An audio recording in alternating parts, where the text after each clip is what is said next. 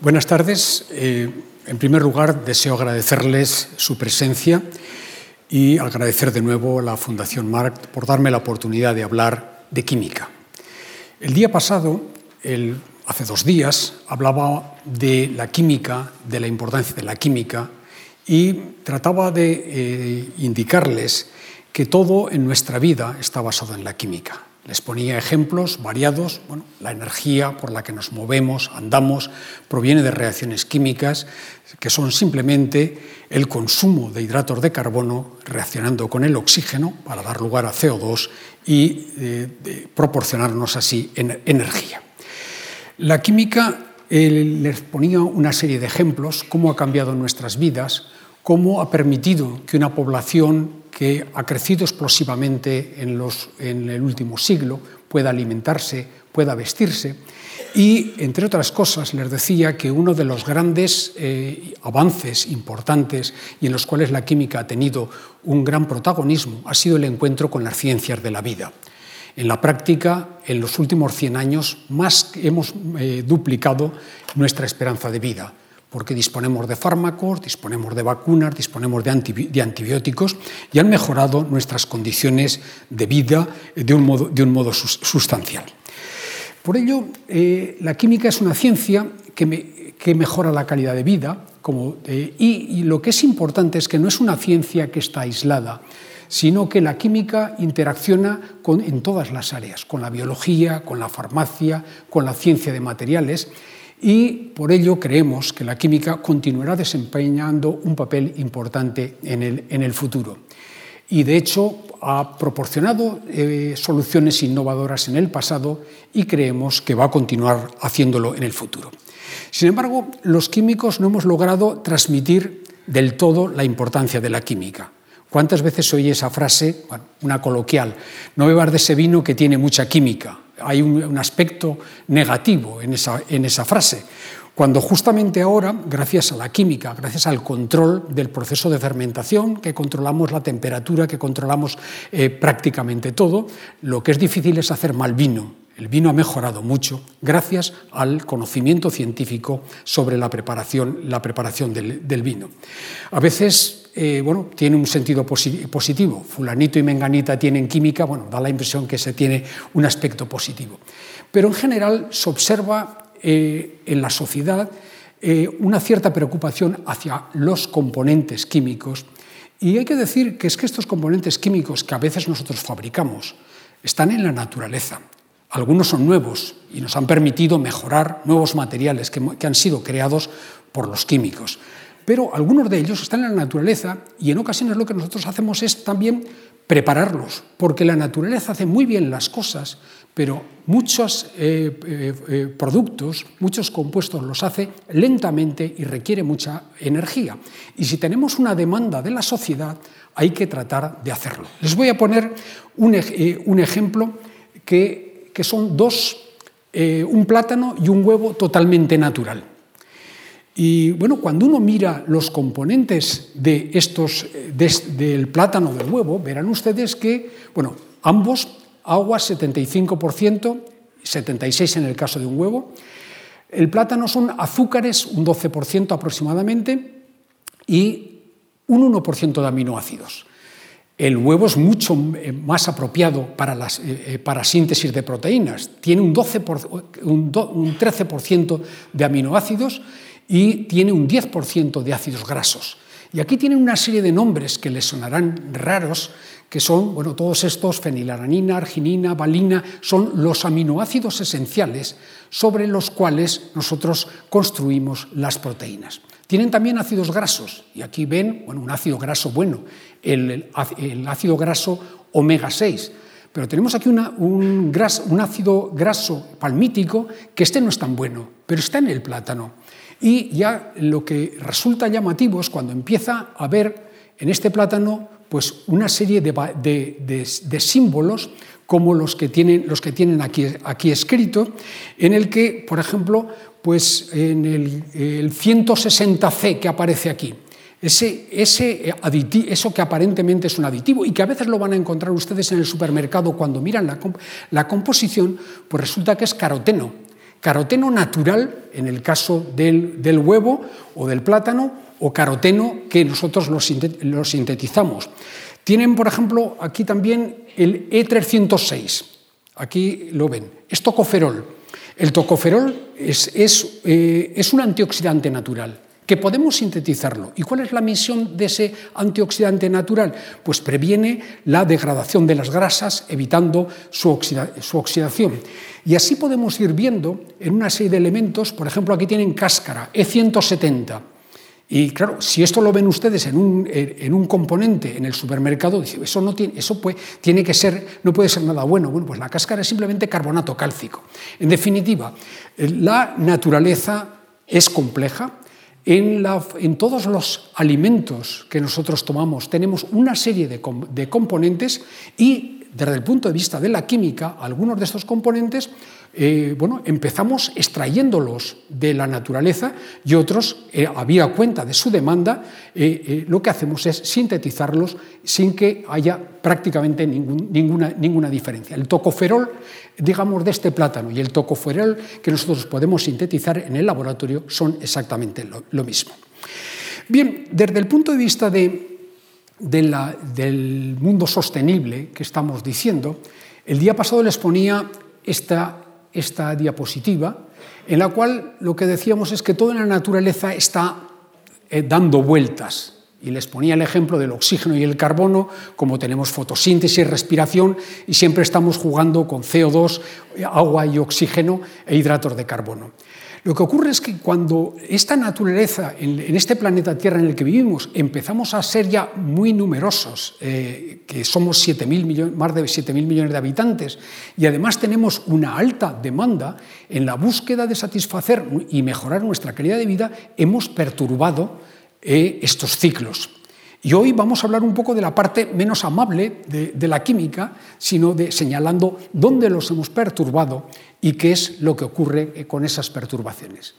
Bueno, el día pasado les comentaba que el grado de perturbación de estos ciclos eh, no quiere decir que este, genere una dificultad que se vaya en paralelo. Les decía, por ejemplo, que nosotros hemos eh, movilizado el fósforo a través de extraer fosfatos para fertilizantes, de manera que lo hemos llegado a movilizar un 400%, y sin embargo, bueno, pues aunque hay alguna, eh, algún impacto, eh, no tiene mucho que ver con el impacto que tiene la movilización del carbono, porque el producto estable dentro de la, eh, de la química del carbono es el CO2. Y este CO2 hemos incrementado muy poquito, pero lo suficiente para, generar, eh, para generar dificultades. Entonces, desde el punto de vista medioambiental, nosotros estamos eh, modificando y estamos demandando productos y lo que tenemos que cambiar, por un lado, hacerlos de un modo que sea más inocuo, que sea menos agresivo con el medio ambiente y por otra parte, como ciudadanos, como sociedad, tenemos que preguntarnos si todo lo que demandamos es totalmente necesario. Y ahí hay un problema de ética medioambiental en el cual eh, a nivel individual también tendríamos que plantearnos. Bueno, aquí tengo una gráfica muy general, muy general que aquí hay de todo, ¿no? Bueno, aquí tenemos bueno, pues una ciudad, tenemos eh, aquí ganado, tenemos eh, superficie agrícola, tenemos transporte. Y les decíamos que hay un ciclo que, domina todo, que era el ciclo del agua, que lo que tenemos es una continua evaporación de agua que se mueve, eh, eh, sobre todo se produce en los océanos, llueve sobre la corteza terrestre, el agua regresa y ese es un ciclo que emplea una, prácticamente la mitad de la energía que recibimos del sol se gasta en evaporar agua y luego eh, se precipita.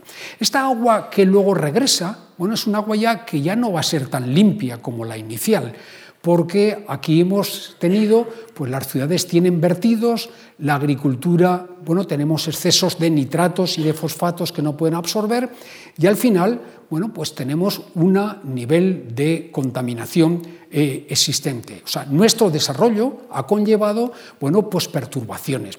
¿Qué es lo que tenemos que hacer? Da la impresión de no queremos eh, renunciar a, nuestro desarrollo, pero es tomar medidas en lo que implica, por ejemplo, pues no solamente el tratamiento de agua, sino el tratamiento de vertidos y evitar que se produzcan concentraciones excesivas.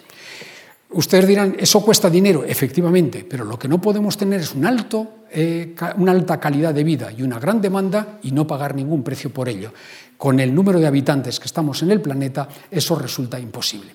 El otro comentario que quería hacer es que eh, la perturbación en el medio ambiente que nosotros estamos introduciendo como consecuencia de nuestras demandas es eh, bueno, significativa, pero que la naturaleza per se también, si definimos contaminantes algunos productos, eh, también contamina. O sea, un océano, los océanos no es simplemente agua salada. Los océanos contienen eh, muchos eh, muchos otros compuestos y son la consecuencia de los productos allá existentes el que dé lugar, por ejemplo, a que los océanos emiten sulfuro de metilo.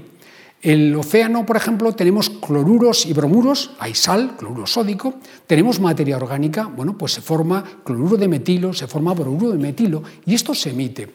Bueno, cuando uno, cuando uno se acerca al mar hay una frase que, muy, muy típica que es ¿cómo huele a mar? No huele a mar, huele a sulfuro de metilo. Muy poca concentración, pero tiene un olor muy intenso. Entonces nosotros tenemos emisiones naturales, pero también que antropogénicas que nosotros hemos generado. Por ejemplo, un bosque, un bosque emite eh, también compuestos orgánicos volátiles, terpenos.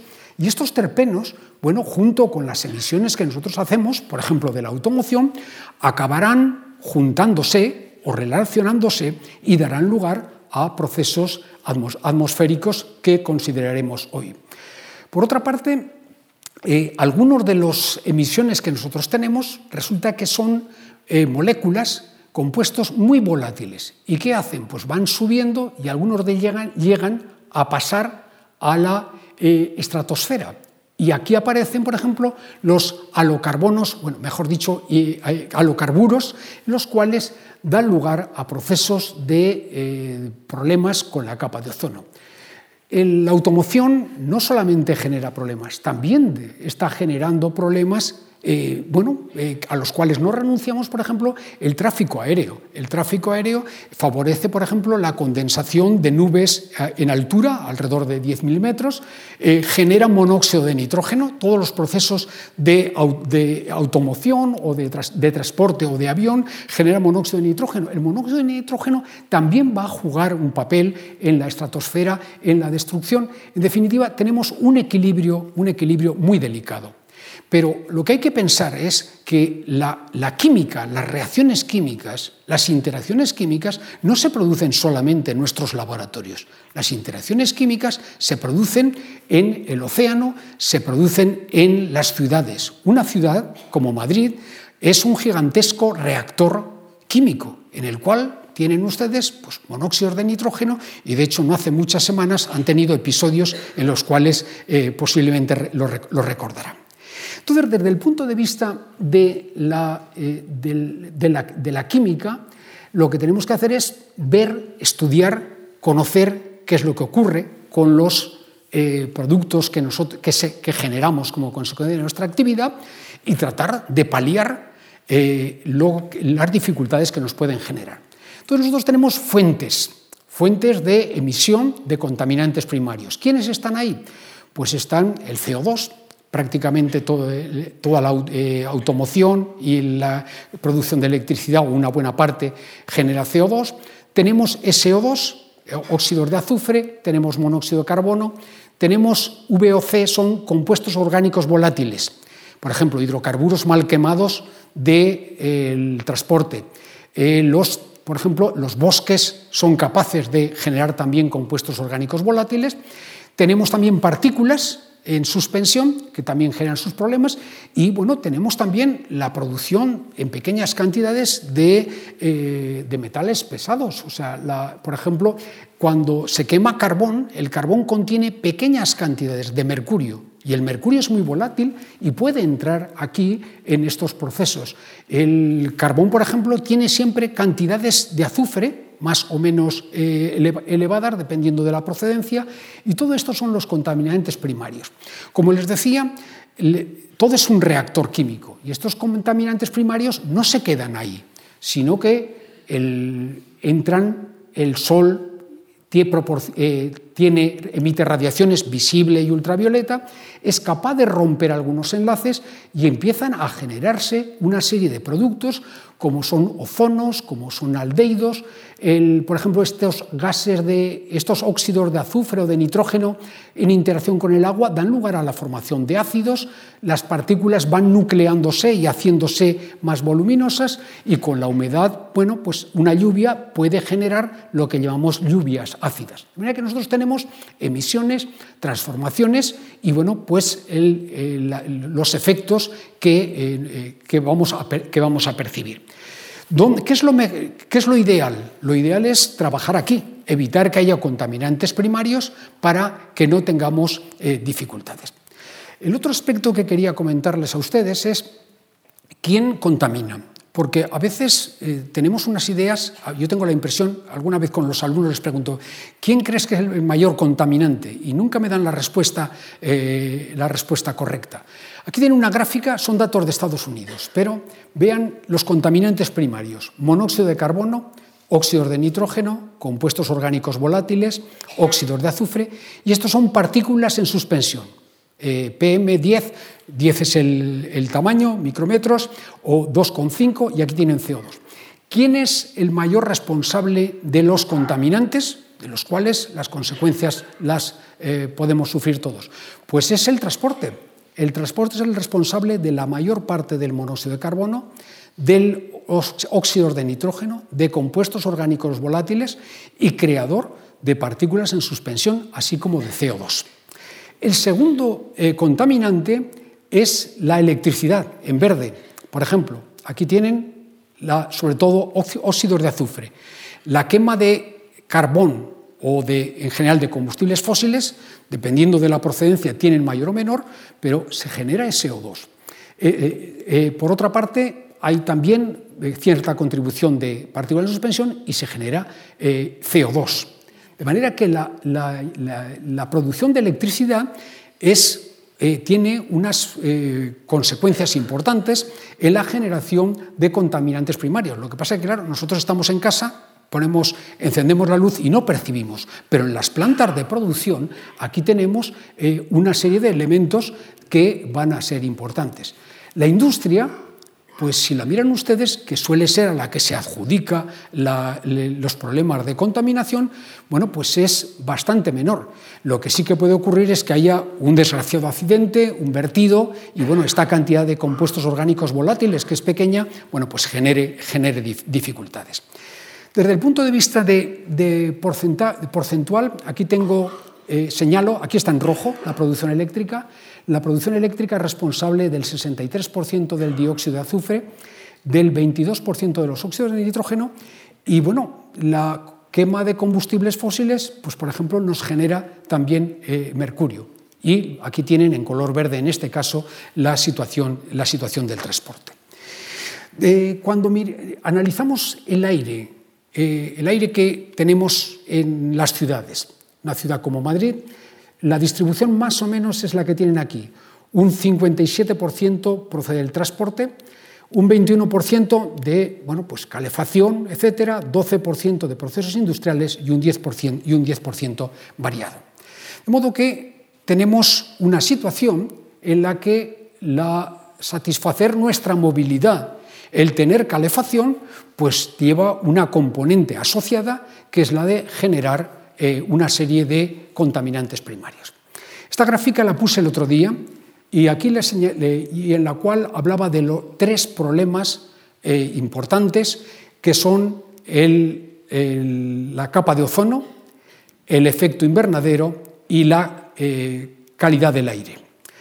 la calidad del aire nos vamos a referir a las reacciones, a esas reacciones que les mencionaba, las reacciones de fotoquímicas. Pero hay un aspecto que quería señalar. La, calidad del aire y las reacciones que se producen en una ciudad son fenómenos locales. Se producen en Madrid y no se producen en otro sitio. Sin embargo, el efecto invernadero eh, por la utilización eh, extensiva de combustibles fósiles, generar CO2, o el utilizar compuestos que afectan a la capa de ozono, eso afecta a toda la humanidad. Digamos, la circulación del aire en el globo es relativamente rápida, prácticamente en una semana ha pasado de un lado a otro a través de, de los vientos. Y bueno, se da la paradoja que aquellos que no han contaminado países en, una fase muy, muy limitada de desarrollo están sufriendo las consecuencias del calentamiento global y el centro de África, por ejemplo, en, o en la parte subsahariana es un problema con el calentamiento global y están sufriendo la radiación ultravioleta. Es decir, generamos problemas que son mundiales eh, y, acaba pagándolo todo el mundo, no solamente los que lo generan. El problema de las reacciones fotoquímicas, ese es un problema local. Ese es, bueno, se circunscribe, bueno, aunque se moviliza algo, pero se, se eh, circunscribe a un determinado, eh, una determinada ciudad o un determinado punto. Entonces, en las reacciones fotoquímicas que quería comentarles perdón, son lo que se genera por estos óxidos de nitrógeno que, produce la automoción, puede producirlos también la industria, la presencia de compuestos orgánicos volátiles, hidrocarburos, que pueden proceder de, bueno, de, eh, de las estaciones de gasolineras o pinturas, es decir, cualquier disolvente orgánico puede evaporarse, pero también de la cubierta vegetal, que también tiene emisión de compuestos orgánicos, y al final, como les decía, tenemos el Sol que empieza a, facilitar reacciones, se genera oxígeno atmosférico y aquí aparecen una serie de compuestos que eh, vamos a, comentar. Eh, voy a ponerlo en concreto en el caso de un coche. ¿Qué es lo que ocurre con un coche cuando empezamos a circular? Bueno, por la mañana, cuando ponemos en marcha el coche, aquí hay una alta temperatura, el nitrógeno y el oxígeno del aire se combinan y forman monóxido de nitrógeno. Este monóxido de nitrógeno se va a oxidar con facilidad y va a dar lugar a la formación de dióxido de, nitrógeno. Por otro lado, tenemos, sobre todo al principio, eh, los coches no queman perfecto. Tenemos también hidrocarburos, compuestos orgánicos volátiles, que no queman bien. Entonces, este NO2 que ha llegado aquí, la radiación solar la radiación ultravioleta rompe uno de los enlaces nitrógeno-oxígeno y genera un oxígeno atómico. Es un solo átomo y es muy reactivo. Y este oxígeno atómico pues, va a reaccionar con oxígeno del normal, el molecular, y va a dar lugar a la formación de, ozono. Este oxígeno atómico va a reaccionar con estos hidrocarburos y nos va a dar lugar a la formación de, de radicales. Y al final, la combinación de unos y otros hace que tengamos una serie de componentes que nos generan ese smog fotoquímico. La palabra smog creo que está aceptada por la academia. En el fondo es una contracción en inglés de smoke y de eh, fog, eh, de fog, de niebla. ¿no? Bueno, eh, es una, traducirlo por homonublo la verdad es que no tiene mucho, mucho sentido. Pero esa es al final la situación. Lo voy a simplificar un poquito más en la siguiente transparencia. Hemos dicho que tenemos eh, formación de dióxido de nitrógeno eh, debido a la combustión. Tenemos la radiación solar que rompe un enlace, forma monóxido de nitrógeno y oxígeno atómico. Tenemos oxígeno molecular, el que respiramos, que forma ozono, y tenemos hidrocarburos. ¿Qué aparece al final? Pues tenemos ozono, que es oxidante, y bueno, pues genera dificultades en, grandes concentraciones, genera dificultades eh, respiratorias.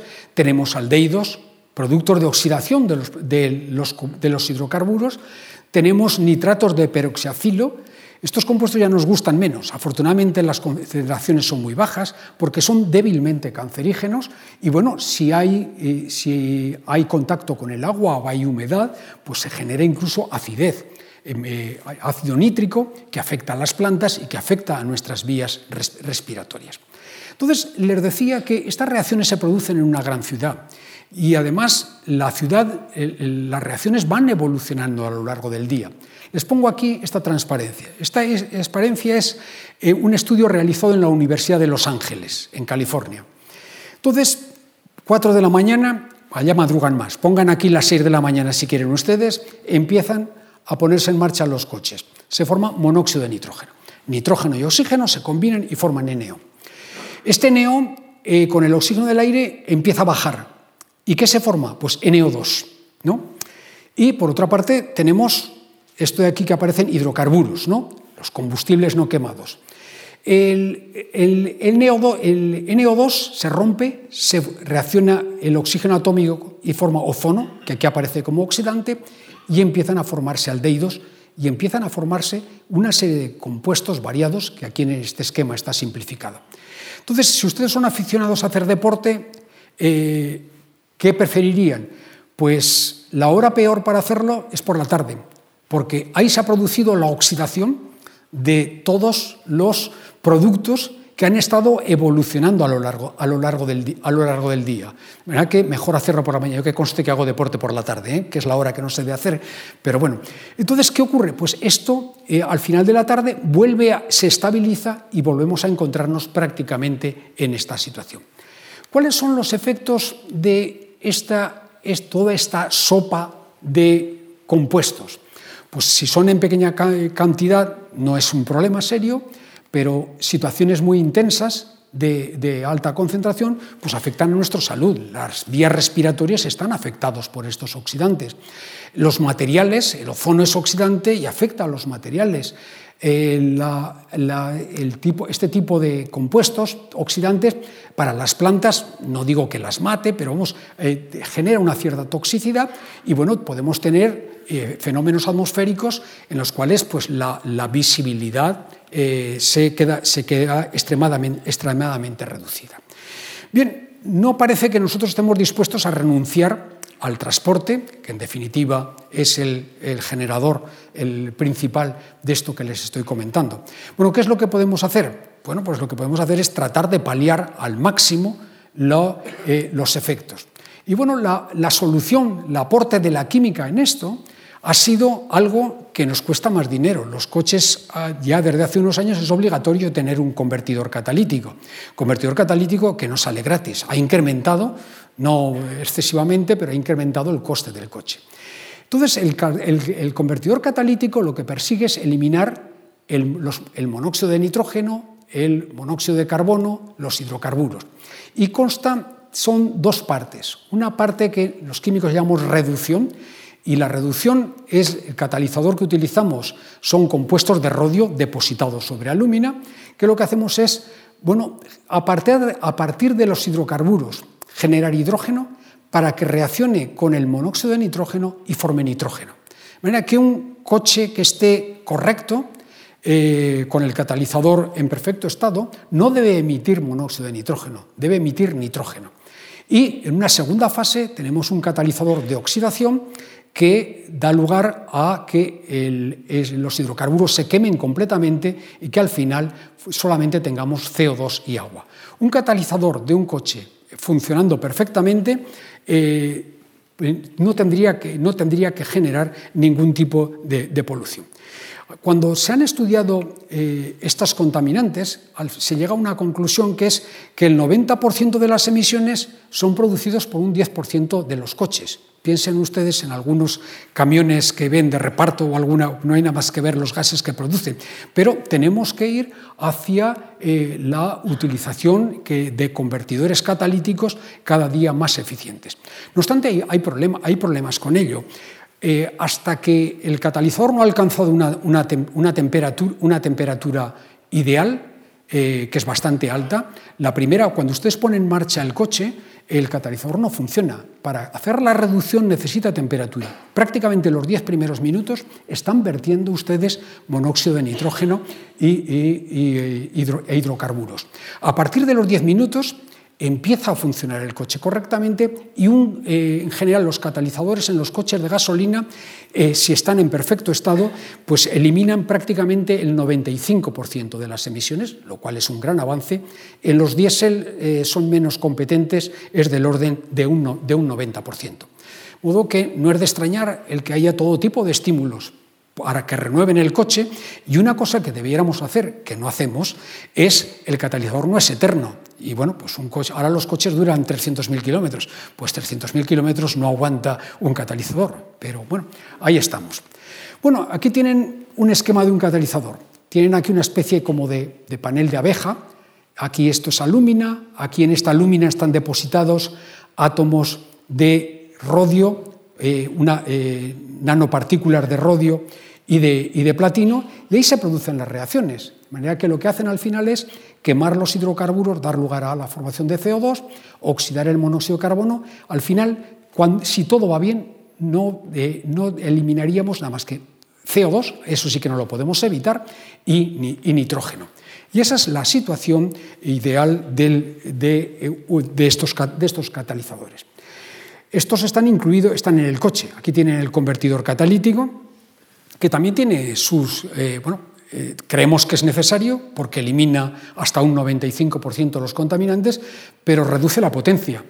La potencia, la utilización de este catalizador, esta incorporación aquí reduce la potencia del coche, pero bueno, es algo que hay que pagar, hay que pagar por ello en términos de potencia. Y aquí tienen un diagrama, bueno, pues cómo sería este, este esquema de este catalizador, aquí entra. Y aquí suelen tener una, una toma de, eh, para, para, medir, en algunos automóviles le llaman la sonda lambda, que entonces van eh, electrónicamente regulando qué cantidad de oxígeno hay que introducir para que la mezcla y el quemado sea, sea perfecto.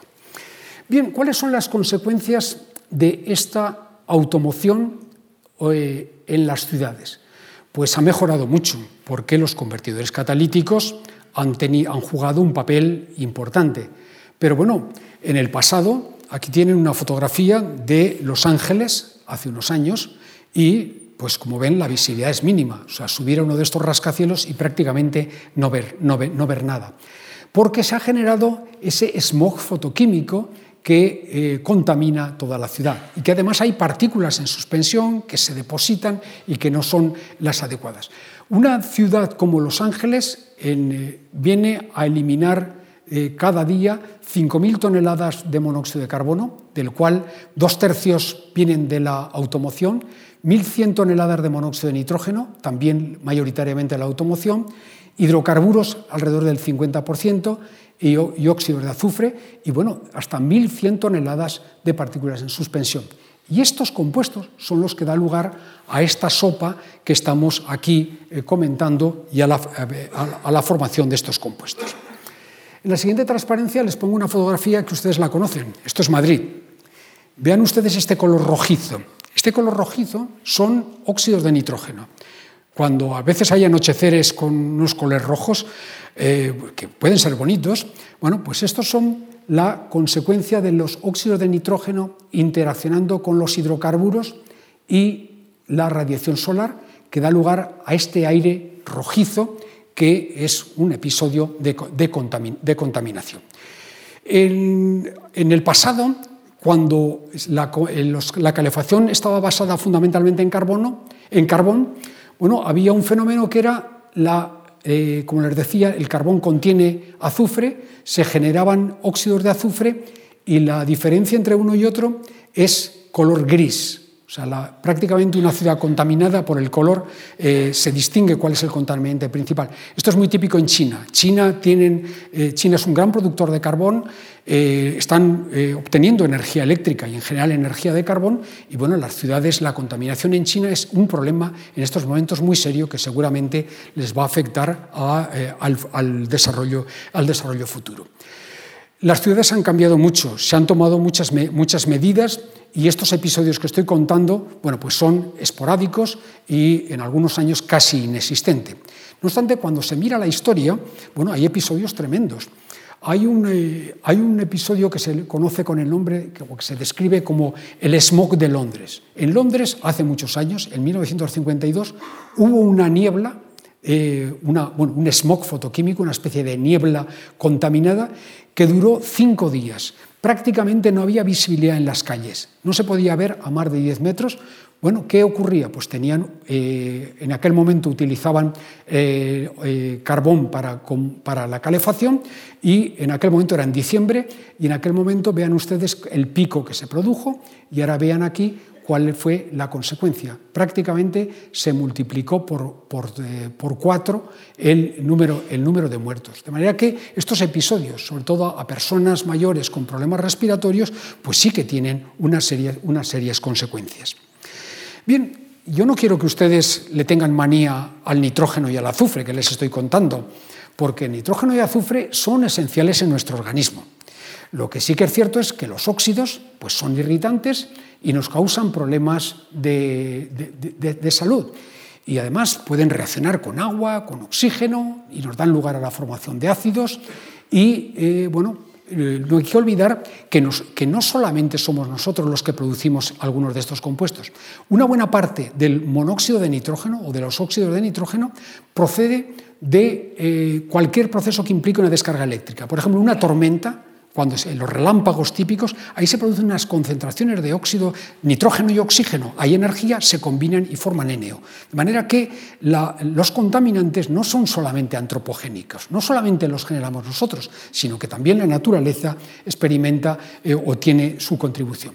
Entonces, los efectos, pues formación de partículas. Las partículas en suspensión, esos colores que estamos viendo, pues son debido a los óxidos de azufre, a los óxidos de nitrógeno, Aparecen lluvias ácidas, problemas de visibilidad y, bueno, por ejemplo, todos los óxidos de nitrógeno al final acabarán eh, depositándose y darán lugar por oxidación a nitratos y los nitratos, el día pasado les decía que contribuyen a la eutroficación, a alterar la calidad de las aguas. Por otra parte, los óxidos de nitrógeno también tienen efecto invernadero. Los óxidos de nitrógeno, la parte de óxidos de nitrógeno que logre pasar eh, eh, a la parte alta de la atmósfera, empieza a interaccionar con el ozono y nos genera dificultades. De modo que en, la naturaleza, en química, todo está relacionado. No se puede decir que una cosa eh, actúe solamente en un punto, sino que todo está relacionado.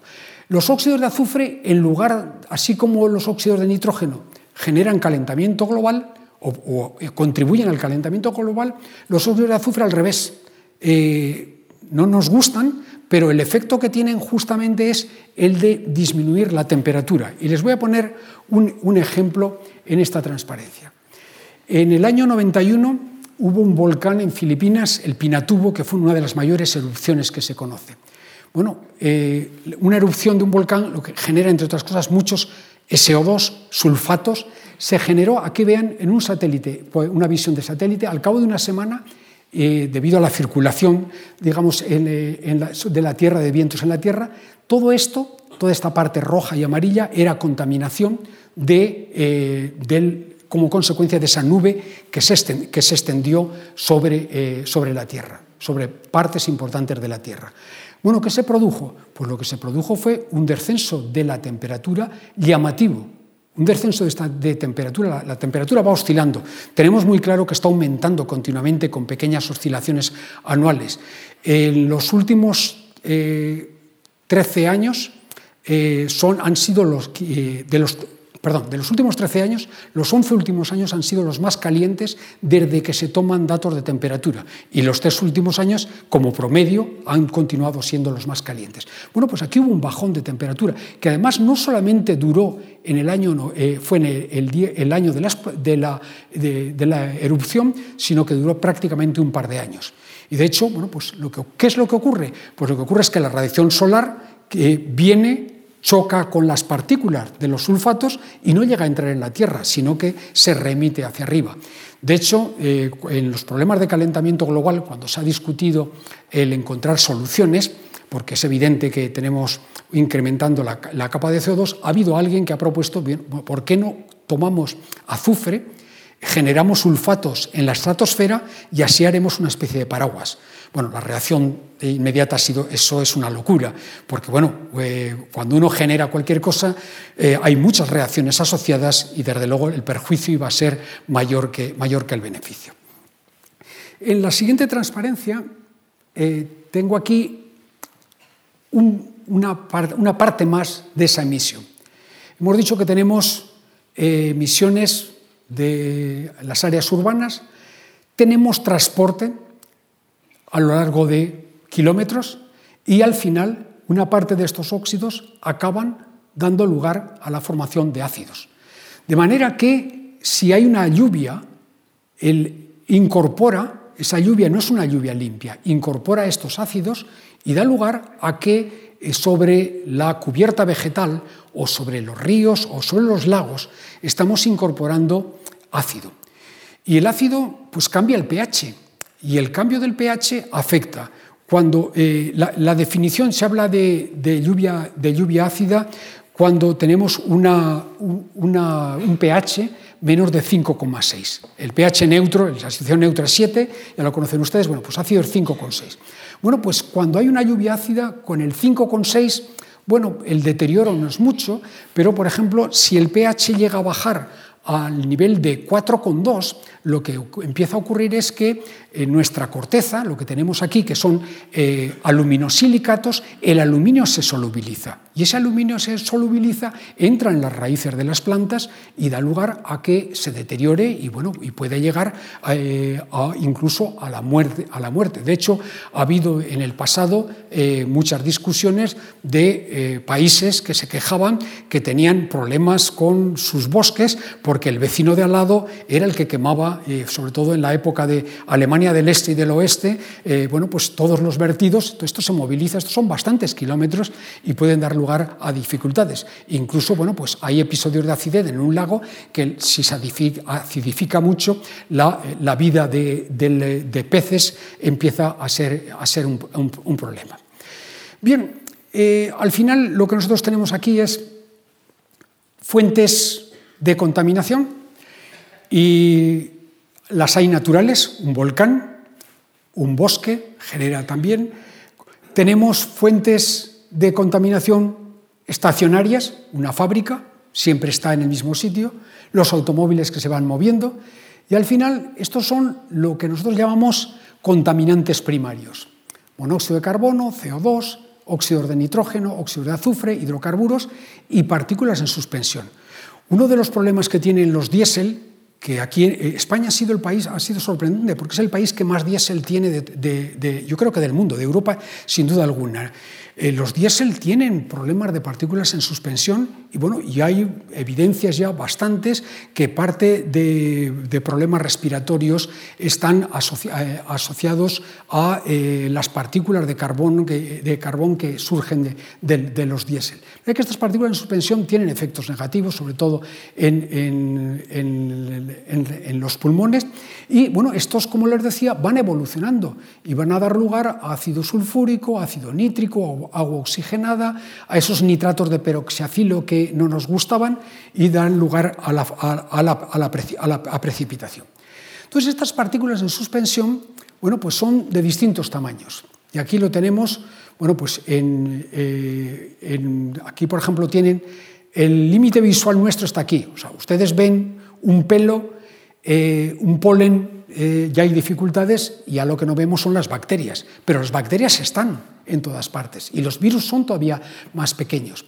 Entonces, eh, aquellas partes que más nos preocupan son las partículas finas y más las ultrafinas, aquellas que tienen, están por debajo de 2,5 alto.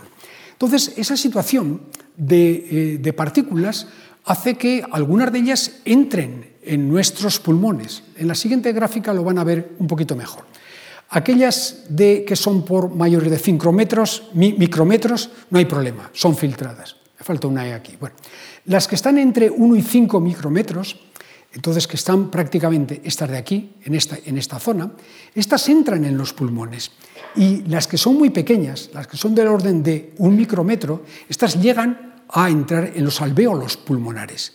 De manera que las partículas en suspensión es algo que debemos evitar sin duda alguna. Y aquí tienen, bueno, por ejemplo, el tabaco, eh, el, humo del tabaco es que entra al que fuma y al que no fuma. ¿no? Las partículas, el tamaño de las, de las partículas de, un fumador entran y se pueden alojar en, o sea, el fumador pasivo es una, es una realidad. Y bueno, aquí tenemos pues, el, aceite, cuando se, a veces el aceite en la cocina a alta temperatura, bueno, pues hay partículas de estas que empiezan a ser ya de un, de un tamaño que puede interaccionar en los, pulmones. Tenemos aquí bueno, pues, eh, el polen, tenemos polvo de, la construcción, insecticidas, es decir, tenemos una serie de, partículas que tendríamos que tener eh, en cuenta. Bueno, yo sé que no es darles buenas noticias contarles todas estas cosas, pero, yo creo que hay que afrontar la realidad, hay que afrontar dónde vivimos, cuáles son las ventajas de lo que hemos conseguido a través de los avances de la tecnología, de la ciencia, incluyendo la química, pero también que es un precio que tenemos que pagar con ellos. Y lo que es importante sobre todo es identificar cuál es el problema y buscarla y buscar la solución. Y ese es el camino al que, el que tenemos que seguir. Por otra parte, no es una buena noticia el decirles que no existe aire limpio. No hay aire limpio en ningún sitio. Aire limpio al 100%, al 100% no lo hay. Y bueno, cuando mira, eh, hablamos de aire limpio, pues la contaminación, en mayor o menor grado, eh, es debida mayoritariamente a causas naturales. Nosotros nos vamos a la sierra y decimos que aire más limpio. Bueno, pues ahí hay, ahí hay más cosas. Hay polen, hay terpenos del bosque, hay, puede haber humo de combustión, eh, bueno, los volcanes, como ya he señalado, pues son, vierten y, y contaminan y alrededor de un 10% de eh, la, de la, contaminación del aire en promedio procede de causas antropogénicas. Y ahí estamos pues, la agricultura, la industria, el transporte y vertidos accidentales. ¿Qué ocurre? Que en una ciudad como Madrid pues, esta relación no es 90-10. Aquí esto ha aumentado, esto ha aumentado, pero ya partimos del principio que la naturaleza es un reactor químico, que hay reacciones y que por tanto, pues bueno, que hay contaminantes naturales que tenemos que, tenemos que tener en cuenta. Eh, ¿Qué ocurre con los contaminantes nuestros, los antropogénicos? Pues que pueden ser tóxicos. Eh, se ha hablado de los óxidos de nitrógeno y problemas respiratorios que se emiten en los lugares donde habitamos y por otra parte, pues que están en concentraciones relativamente, relativamente elevadas. Y por otra parte, hay algo que yo creo que también merece la pena que consideremos, es que nuestras casas, nosotros estamos en nuestra casa y decimos, bueno, ya me he aislado de los problemas de fuera. No es cierto. Los contaminantes en el interior de nuestra casa, en general, tienen mayor concentración que la que existe en el, en el exterior. Y en una casa cuando se han hecho estudios a niveles de analizar partes por millón o partes por billón, pues existen alrededor de 100 contaminantes. Y, por otra parte, la mayor parte del tiempo estamos en espacios cerrados. De manera que la contaminación no es una cosa que está solamente fuera. La contaminación también la tenemos moderada, podemos vivir con ella, pero, como les digo, no existe aire limpio al 100%, ni incluso en nuestra, en nuestra casa. En la siguiente transparencia tienen bueno, contaminantes interiores. Una casa de un fumador, sin duda alguna, está, está, está contaminada. Y bueno, voy a dar un paseo por aquí, por, por este gráfico. Eh, si ustedes tienen el coche, bueno, pues un coche aquí, eh, monóxido de carbono lo tiene. Si hay fumadores, pues tenemos también el eh, monóxido de carbono.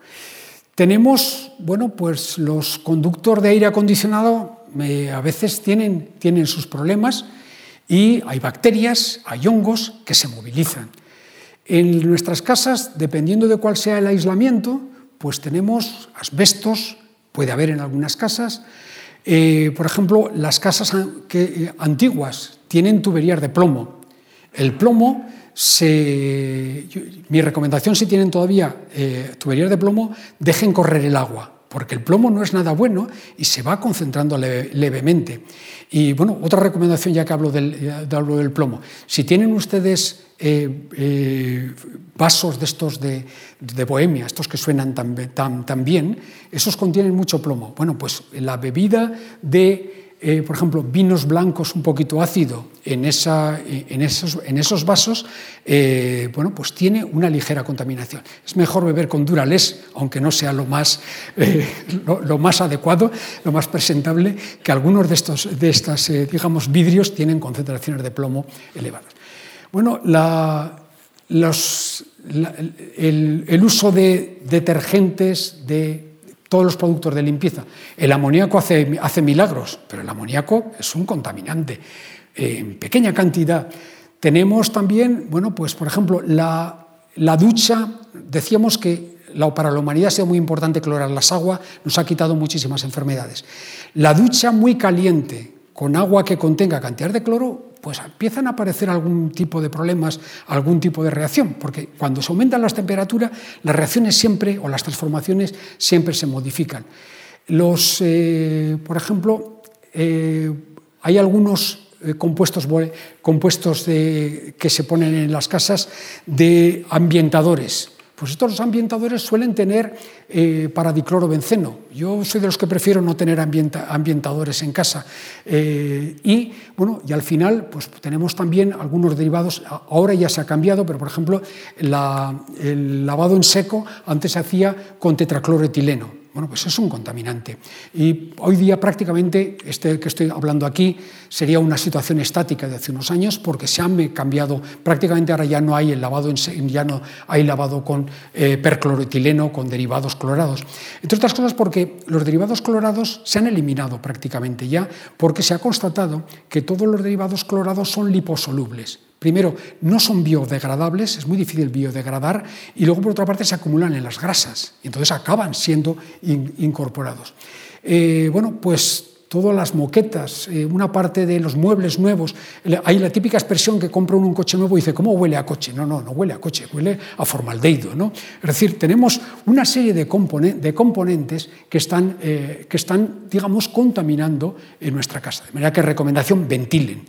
Y ventilen sobre todo si tienen alguna casa en la sierra y tiene sótano, porque hay, quería hablar de ello, del radon.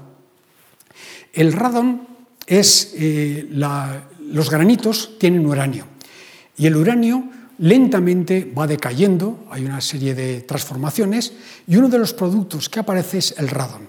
Y el radon es un gas y ese radon lentamente va emitiendo partículas alfa. Y, por ejemplo, pues en la sierra, los sótanos, recomendación, ventilen, ventilen allá porque si no van a tener una pues, muy pequeña, o sea, no se asusten, continúen yendo a los fines de semana a la sierra, pero tienen componentes, una cierta radiación, radiación alfa. Y bueno, pues en las casas tenemos botes de pintura. En este chalecito que tenemos aquí tenemos botes de pintura. Bueno, ahí hay disolventes. Tenemos también pues, pesticidas que se utilizan, eh, que se utilizan para, eh, para el, jardín. En definitiva, eh, nuestras casas hay que ventilarlas, hay que moderar el uso, el uso de productos. Hace poco, mirando unas estadísticas, digo, voy a ver cómo es el consumo en España comparado con otros países europeos. Me sorprendió. Somos el país que más, España e Italia somos los países que más detergentes, eh, más detergente por persona gastamos. Yo no, sé por qué, porque no, no debiera ser necesario. Bueno, pues ese es un hecho. y bueno, los detergentes tienen fosfatos que acaban incorporados a las aguas, que hay que depurarlos y que nos pueden generar, generar dificultades. Bueno, les he hablado del monóxido de carbono.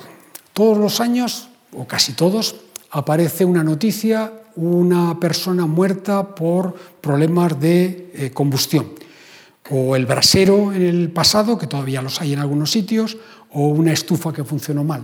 ¿Qué ocurre? Pues que si no hay, la combustión es incorrecta, en lugar de formarse CO2, que es inocuo, se forma monóxido de carbono. ¿Y qué le ocurre al monóxido de carbono? Pues que el monóxido de carbono sustituye al oxígeno. Nuestra respiración está basada en la hemoglobina. La hemoglobina contiene, es una proteína que contiene en el centro hierro.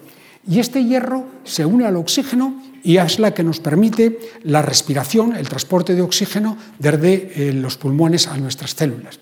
Bueno, pues si tenemos monóxido de carbono, el monóxido de carbono tiene una afinidad por el hierro, que es 320 más fuerte. Y entonces eso llega a, a, bloquearlo y, eh, de hecho, hay sitios en los cuales eh, bueno, pues hay contaminación de monóxido de carbono. la concentración de monóxido de carbono suele ser inferior al 1%, al 1%. Entonces, eso no es un problema. Tengan en cuenta una cosa, que es que aunque usted, si su hemoglobina tiene un monóxido de carbono, no es acumulativo. La hemoglobina se va renovando, de manera que un episodio de eh, una cierta contaminación acaba por sí eh, saliendo adelante. Pero, por ejemplo, en, un, en, un, parking de la tercera planta, algunos días de mucha intensidad, las concentraciones de monóxido de carbono llegan a niveles muy elevados, del orden del 10%. Bueno, no, no, se muere uno porque hace falta muchas concentración, mucha concentración, pero aquí tienen, bueno, pues qué ocurre con el monóxido de carbono. Esto está en partes por millón, pues eh, bueno, hay efectos, bueno, un poco de dolor de cabeza, pero a niveles ya de 250 partes por millón se pierde la conciencia y bueno, a niveles de 750 pues, pues se sucede la muerte. De manera que el monóxido de carbono es uno de los, de los elementos que tenemos, eh, que tenemos que tener en cuenta. Bien, les estoy hablando de estos procesos de, estos de contaminación y quería en esta transparencia comentarles que todo está relacionado. El otro día les decía qué bien que tenemos ozono en la estratosfera, que nos evita que nos llegue la radiación ultravioleta y que por lo tanto eh, hace que nuestra vida sea razonable. Si, si no hubiera esta capa de ozono, la radiación ultravioleta haría que nuestra vida sea inevitable. Entonces, el 90% del ozono que tenemos sobre la Tierra está aquí arriba. Y aquí tenemos solamente un 10%. Pero este 10% no nos gusta nada, porque este 10% es el que nos origina todos estos episodios que les estoy hablando, de monóxido de nitrógeno, de oxidaciones de los hidrocarburos, de formación de compuestos que, eh, de ese eh, smog fotoquímico.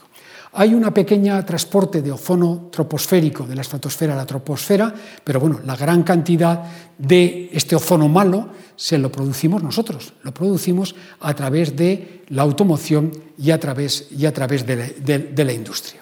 Entonces, al final, dentro de, la química, todo está, todo está relacionado. Y lo que tenemos que ser, eh, ser conscientes es que tenemos que atacar siempre al problema desde, desde, la primera, desde, la primera, fase, es decir, evitar que haya contaminantes primarios.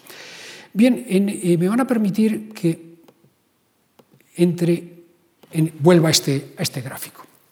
En este gráfico, eh, ayer hablamos de la capa de ozono, dijimos unas breves palabras sobre el efecto invernadero. Aquí en esta misma sala han tenido ustedes conferencias sobre el, cambio climático, por lo cual no entramos en ella en detalle. Y hoy hemos hablado de la calidad, de la calidad del, aire. Les he hablado también de quién contamina.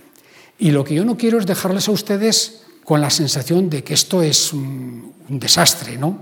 de que vivimos en un mundo complicado. Todo lo contrario. Vivimos en un mundo en el cual hemos logrado una calidad de vida tremenda y tenemos que, pagar un pequeño precio por ello. Ese pequeño precio por ello es identificar qué estamos haciendo mal, buscar sustitutos de productos que nos generaban problemas. La otra alternativa es renunciar a nuestra calidad de vida y da la impresión que la sociedad no quiere renunciar a la calidad de vida. Entonces les hablaba el día pasado que los clorofluorocarburos nos generaban problemas. ¿Qué hemos hecho? Sustituir los clorofluorocarburos. Y entonces tenemos en estos momentos ya, eh, de alguna manera, controlado el problema, problema de la capa de ozono. Pero lo que resulta difícil de, eh, de imaginar es qué va a pasar en el futuro. Porque uno puede decir, bueno, si seguimos así y ahora somos 7.000 millones de habitantes y dentro de unos años serán 10.000 millones de habitantes y hay más demandas, ¿qué nos va a pasar? Y yo soy de los que creo que hay que eh, confiar en la ciencia y en la tecnología. Y eso implica también eh, la necesidad de investigación científica.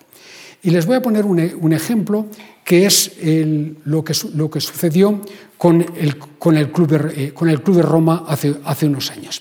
Entonces, en hace unos años, en los años 60, recordarán ustedes de que se habló, hubo un Club de Roma que estuvo formado por 35 personas de 30 países que se plantearon qué iba a suceder al final del siglo. Fue un estudio muy interesante.